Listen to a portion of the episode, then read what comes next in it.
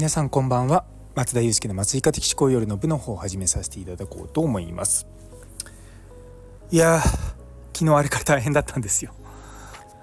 あの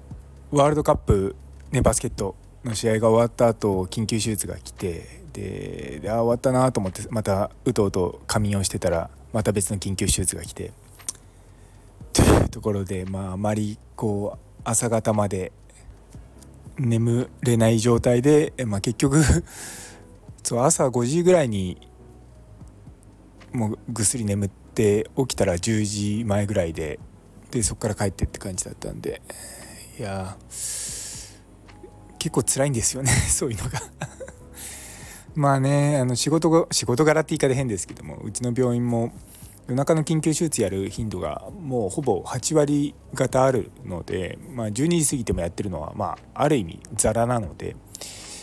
まあ、想定はしてはいるものの いるもののですねそうなんですよね結構体力的にこう生活のリズムが乱れちゃうのが結構私としては辛いんですよ。あの以前話した男性更年期のこともあって 本当はね、あのそういうのの治療とかねこうするといいよって出てくると大体出てくるのが生活リズム整った生活リズムでみたいなこと言うんですけどもいやそれがね無理なのはどうしようかなとか思いながらねと思いながらですねまあ例によって例のごとく当直明け今日はそうだ10時ぐらいに目が覚めてそこからあのスタッフとかと、まあ、雑談っていうわけじゃないんですけど仕事の話とかをちょろっとしてで12時ぐらいに病院を出てそこからあの行きつけのあのスーパー銭湯じゃなくてあれあそこ一応温泉だ。温泉行って、え、サウナ入ってちょっと休んで家に帰って、えー、次男そううちの次男今受験生なんですけど次男がたまたま家にいたんでセブンイレブンまで一緒にアイス買いに行こうって言ってアイスの実を買って食べてリラックスしている状態です。あのうち家内も仕事してるんで大体まあいつも家内がご飯作ってくれればするんですけども、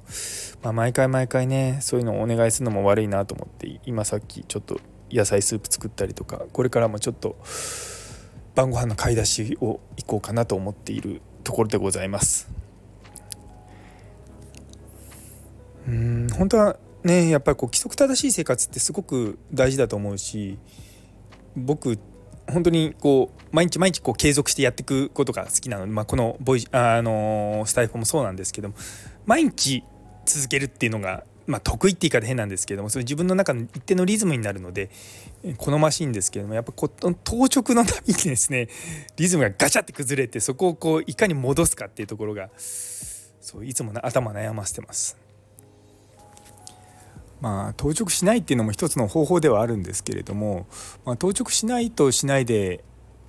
やっぱり他のスタッフの仕事量は増えていくしうちも働き方改革してるとはいえね人数が潤沢にいるわけではないのでやっぱり一人一人が、ね、できることを少しずつやって、まあ、支えていくっていうのが大切なのでまあ仕方がないかなとは思ってます。まあ、あと5年したらなくならないかなと思ってそうあの平なんか例えば休日の日中やるのは全然構わないんですけれどもやっぱりこう夜のそのリズムが崩れるのが本当にこう40超えたあたりから僕は辛いなってのが正直あります。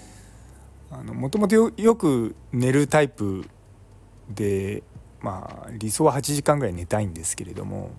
やっぱりついつい7時間台になったりとか、まあ、今日なんかもそうですけど6時間ぐらいしか寝てないとあの眠れなくなっちゃうんですよ。なぜか知らないんですけども。あの眠らない癖がつくのかちょっとこう寝ようと思っても眠れないとかなっちゃうのもうんとか思って。いやねこういったのってそう男性の場合は前立腺がんのリスクが上がるんで嫌だなっていつも思いながらまあでもそういう仕事を自分が選んだのでまあ仕方ないかなと思いつつも やってます。まあとはいえねまあでも昔に比べれば本当に全然いい職場環境になりましたよ。あの10年前今の職場に移動した時は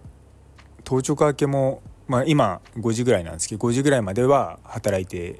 いるのが当たり前だったんですよね午前中はちょっと何もないなかったりとかしたんですけども